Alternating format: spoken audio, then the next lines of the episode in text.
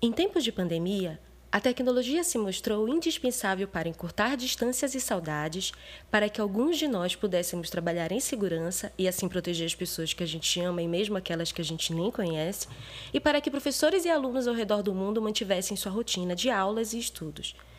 Dados divulgados em abril de 2020 pelo Instituto Brasileiro de Geografia e Estatística, o IBGE, mostram que 45,9 milhões de brasileiros ainda não tinham acesso à internet em 2018 este número corresponde a somente 25,3% da população com 10 anos ou mais de idade. Isso nos acende algumas luzinhas vermelhas, não é mesmo? Possível a gente pensar em democratização da informação, inclusão digital, ensinar e aprender através das tecnologias no Brasil?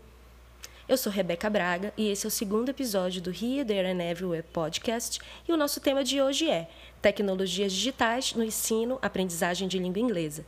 Quem vai conversar com a gente é a Alana de Mello, graduada em Letras Inglês, mestre em Criatividade e Inovação e Metodologias do Ensino Superior pela Universidade Federal do Pará e membro do projeto de pesquisa Formação de Professores, Autonomia e Empatia da mesma instituição.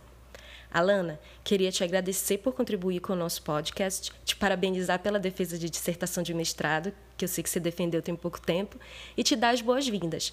Ah, gente, eu também queria registrar que a Alana foi minha professora de algumas disciplinas na UFPA, onde ela mesma se formou e onde vou me graduar em breve. Seja muito bem-vinda, Alana. Ah, eu que agradeço pelo convite. Estou super feliz em compartilhar um pouquinho do que andei aprendendo e refletindo ao longo dos últimos anos em minha prática e pesquisa. Thank you! Para iniciar nossa conversa, Alana, eu queria te perguntar, afinal de contas, o que, que são tecnologias? Bem, acredito que seja tudo que foi criado para nos auxiliar de alguma forma no nosso dia a dia. A cadeira, a mesa, o quadro branco, a caneta são tecnologias. Os celulares, o computador, por exemplo, são tecnologias também, mas digitais. Como você acha que as tecnologias mudaram a nossa maneira de estudar e de aprender? Então, acredito que ressignificou principalmente o papel de professores e alunos no processo de ensino-aprendizagem. Aquela ideia que a gente tem de ir à escola para aprender o conteúdo como professor, que é o responsável ter todo o conhecimento, e os alunos, por sua vez, assistir às aulas, escutar, anotar, tirar suas dúvidas com o professor quando julgarem necessário e possível, ela é ressignificada, né? Bem, Hoje a gente tem a possibilidade de acessar a informação rapidamente e podermos aprender em diferentes lugares e horários, em espaços informais de aprendizagem, na rua, no ônibus, em uma fila de espera, no banco, antes, durante, depois das aulas, ou ainda sem sequer frequentar uma instituição educacional de acordo com os nossos interesses e necessidades. Claro, isso sempre foi possível, né? é, com outras tecnologias, tais como livro, caderno.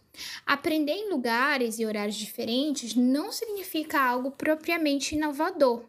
A diferença consiste exatamente nas possibilidades de uso das tecnologias digitais no processo de ensino-aprendizagem. Por exemplo, podemos aprender por meio de diversas fontes e recursos audiovisuais exemplo de textos escritos, vídeos, fotos, gráficos, enfim, conseguimos numa fração de segundos pesquisar o que queremos. O aluno, ele pode aprender, aprender de acordo com o seu ritmo de aprendizagem.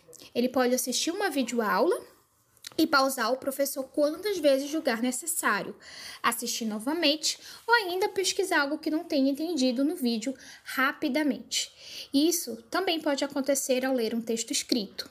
Em caso de dúvidas com algum conceito, palavra, ideia, o aluno pode pausar sua leitura e utilizar as tecnologias digitais para buscar definições, imagens, vídeos sobre o assunto. Além disso, o aluno pode criar seu próprio conteúdo digital e compartilhar o que aprendeu com alguém que está, que está ao seu lado, 10 metros de distância ou em outros países. Ações como essas incentivam a autonomia dos alunos, sua autoria e responsabilidade com seu próprio processo de aprendizagem. Bem, também podemos ensinar de maneira mais dinâmica, interativa e visual. né, com o uso das tecnologias digitais. Conseguimos criar e acessar conteúdo digital, ilustrar nossas aulas com recursos audiovisuais uh, mais variados, né, que fazem parte da realidade dos alunos e principalmente que trazem essa realidade para o ensino. É possível também criar projetos e nos comunicarmos com pessoas que estão do outro lado do planeta. Podemos sugerir aos alunos que sejam mais ativos, que utilizem as tecnologias para não apenas consumir conteúdo, acessar informação, sabe? Mas também para criar, compartilhar e interagir com o mundo. Nesta perspectiva, o aluno deixa de ser um mero espectador e ele está literalmente no centro do processo. Por conta da pandemia, muitas escolas e universidades resolveram adotar aulas pela internet, seja através de aplicativos, videoconferências, plataformas digitais. Quais as possibilidades e quais as limitações que você vê nesse tipo de iniciativa? Em minha percepção, o maior desafio está na formação de professores para lidar com o uso de tecnologias digitais, principalmente em um cenário de pandemia de Covid-19.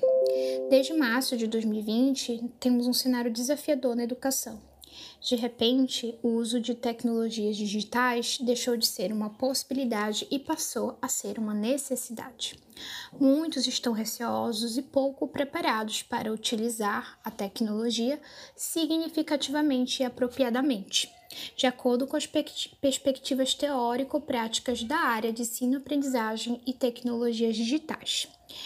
Eles se perguntam, né, que tecnologias utilizar, como avaliar online, como acompanhar o processo de aprendizagem. São algumas das dúvidas que pairam na mente de professores em todo o Brasil atualmente.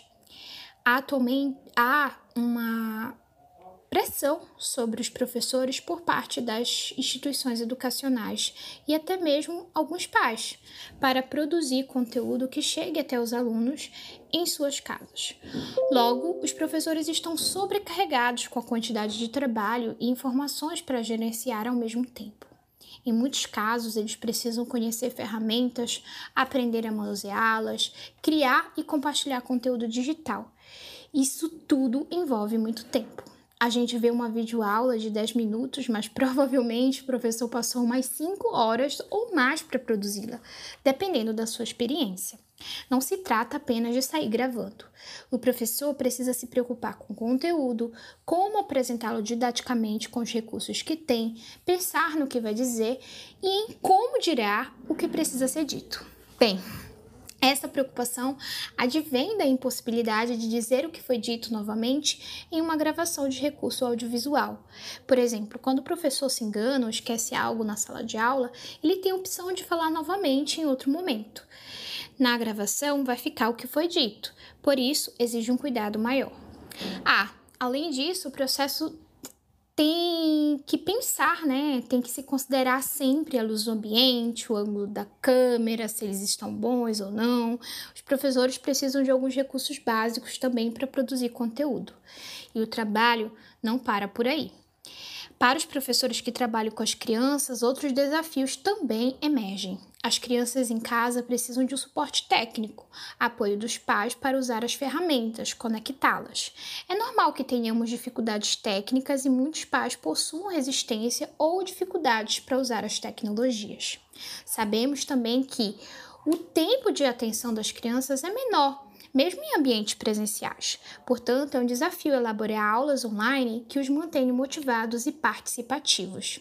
Alguns têm dificuldades para ter um computador disponível no horário em que as atividades precisam acontecer.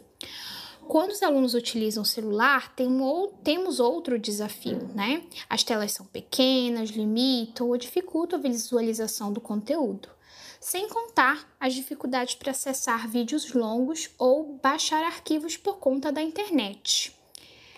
Bem, é, tudo isso é um grande desafio, né? E aí, é, não posso deixar de mencionar a, a dificuldade que muitos possuem para se concentrar ou administrar o seu tempo para fazer as atividades online. Sem dúvidas, não há uma educação midiática, uma alfabetização digital que permita aos sujeitos aprenderem como usar tecnologias digitais para aprender e se conscientizarem melhor para o conteúdo no universo digital de uma maneira mais crítica e ativa. Apesar dos desafios, essas mudanças são irreversíveis. A pandemia só fez acelerar o uso em larga escala das tecnologias, que são inevitáveis à nossa sociedade contemporânea. Notamos que as instituições estão percebendo na prática a importância e as possibilidades de utilizar tecnologias digitais. Algumas estão buscando formações pedagógicas para os seus professores, investindo financeiramente em plataformas, buscando informações para se adaptarem à nova realidade. Os professores estão se reinventando, conhecendo ferramentas digitais, pesquisando e aprendendo. O professor precisa ser mais do que nunca criativo neste momento. Acho que essas mudanças podem trazer uma renovação, né? É, tanto na perspectiva profissional, pessoal desses professores. A tecnologia está em pauta, principalmente pelo que chamamos de ensino remoto. Nesse cenário, Alana, a gente tem ouvido falar muito em EAD, que é educação à distância, e também tem ouvido falar muito sobre ensino remoto. Afinal, é a mesma coisa ou tem alguma diferença? Bem, vou tentar falar brevemente, de uma maneira bem prática e simplificada, como percebo a diferença entre os dois a partir de minhas leituras. Mas, claro, longe de esgotá-las, tá? A EAD, é, educação à distância, né, como nós conhecemos, acontece por meio de computadores, né, tecnologia fixa. Ela utiliza tecnologias para criar uma experiência similar à sala de aula presencial, né? Claro que com alguns limites, a exemplo de atividades práticas. Bem, na EAD nós temos uma equipe que planeja, faz acontecer as ações, que incluem aulas ao vivo, pela internet, materiais de estudo adaptados às necessidades dos alunos, tem uma avaliação continuada, né? E o acompanhamento do processo de aprendizagem. Bem, os alunos geralmente recebem um treinamento é, sobre como estudar à distância. Né? Já no ensino remoto, ele propõe atividades é, pedagógicas escolares por meio das tecnologias. É uma medida pontual, ah, onde estão alinhados, né, exatamente, não estão alinhados como avaliar e acompanhar tal processo. Isso se distancia dos elementos que compõem a EAD. Né? Ambos, claro, envolvem maneiras diversificadas de ensinar e aprender, como podemos perceber. Recentemente, eu li um artigo sobre sala de aula invertida. Explica para a gente, Alana, o que seria sala de aula invertida e se você acha que conseguiríamos implementar algo parecido em nossas escolas. Bem, a sala de aula invertida ela faz parte do ensino híbrido, né? Como o próprio nome já diz, é uma mistura, uma mescla, uma hibridização entre momentos de aprendizagem virtuais e presenciais. Na sala de aula invertida, o professor disponibiliza o conteúdo teórico da sua disciplina para os alunos anteriormente às aulas.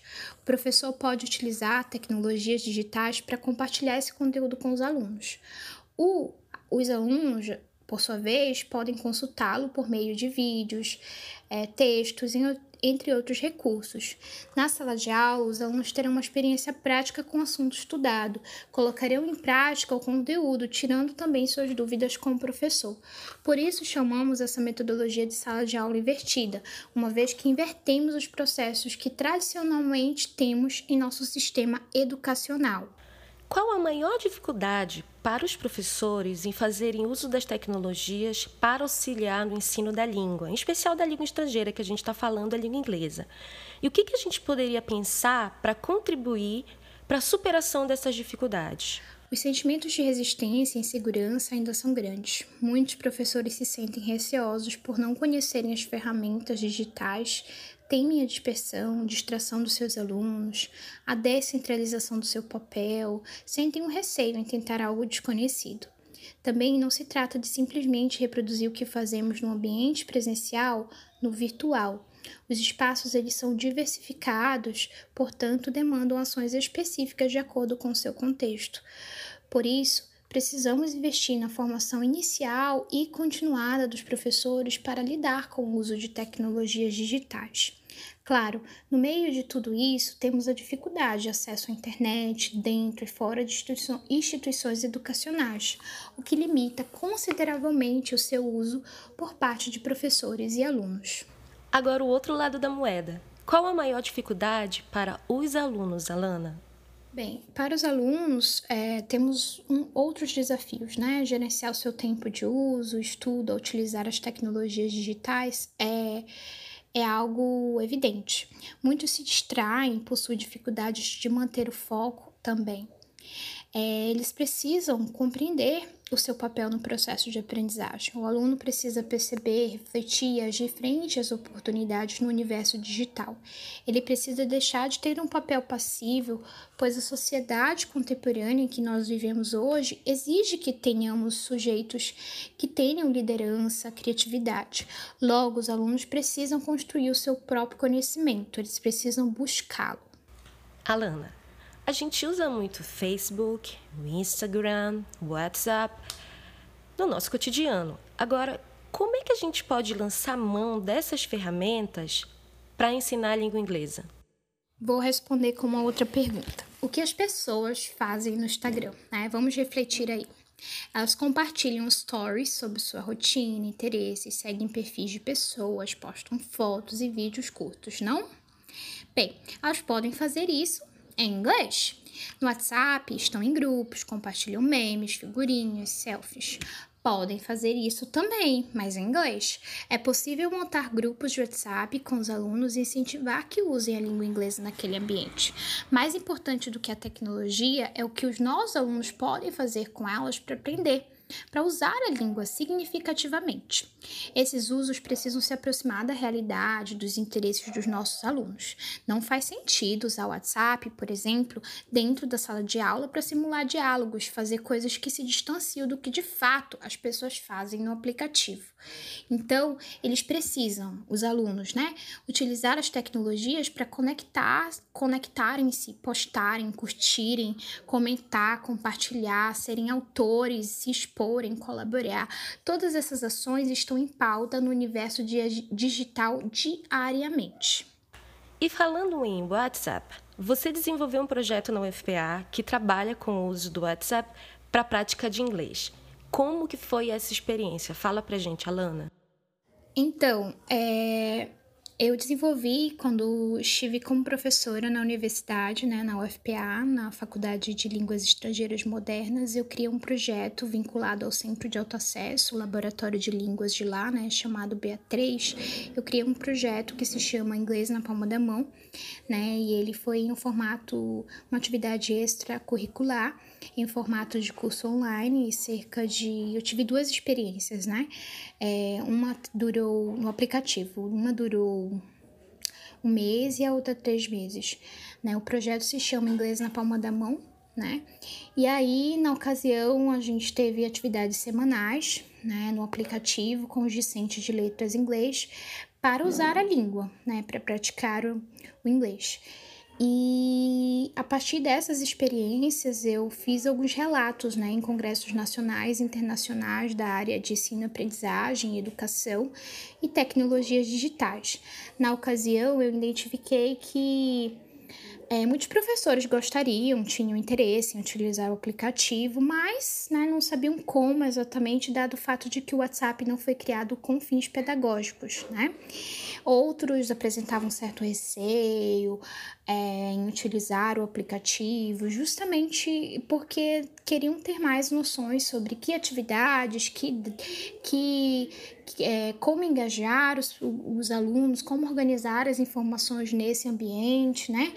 E é, a partir daí surgiu a ideia de criar um produto educacional para professores de inglês para auxiliar a sua prática com dicas, é, atividades, né, um planejamento de atividades, que os professores possam é, ter algumas noções, né, para se sentirem um pouco mais seguros, né, e, e, aí eu criei o Inglês na Palma da Mão é, digital, né, um, uma espécie de guia, né, que logo logo estará disponível, é fruto da minha dissertação de mestrado. E um, a, no material a gente tem, né, como eu falei, dicas, orientações, atividades que podem ser adaptadas, podem ser é, utilizadas também por professores de inglês, né, de diversos contextos. No comecinho do podcast, a gente trouxe um dado do IBGE sobre o acesso da população brasileira à internet. Como você acha que isso afeta os nossos alunos e professores, especialmente os das escolas e universidades públicas?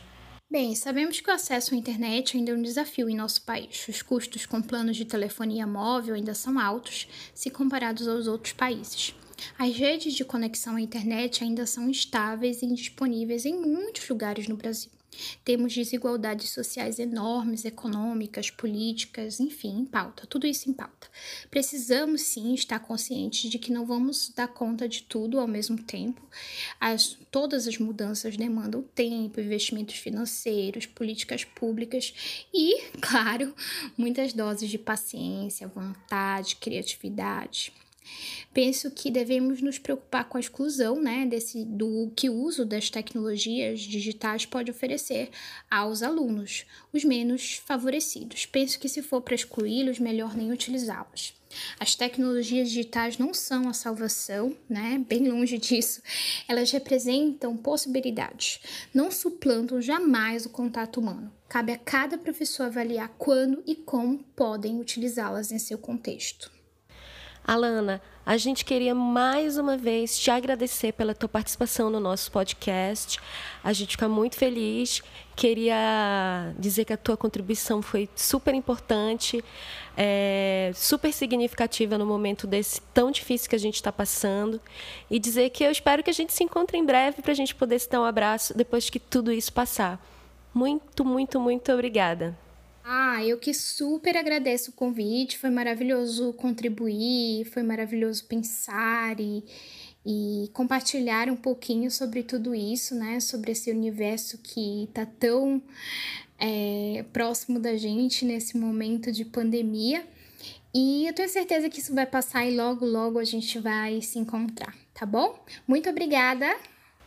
Esse foi o segundo episódio do nosso projeto Here, There and Everywhere Podcast, patrocinado pelo Fundo Emergencial para Projetos Virtuais da Embaixada e Consulado dos Estados Unidos. Gostaríamos de dedicar o nosso podcast de hoje a todos os profissionais que dedicam a sua vida a cuidar de outras pessoas, profissionais da saúde em especial, e àqueles que nos levam informação no momento em que informação pode ajudar a salvar vidas.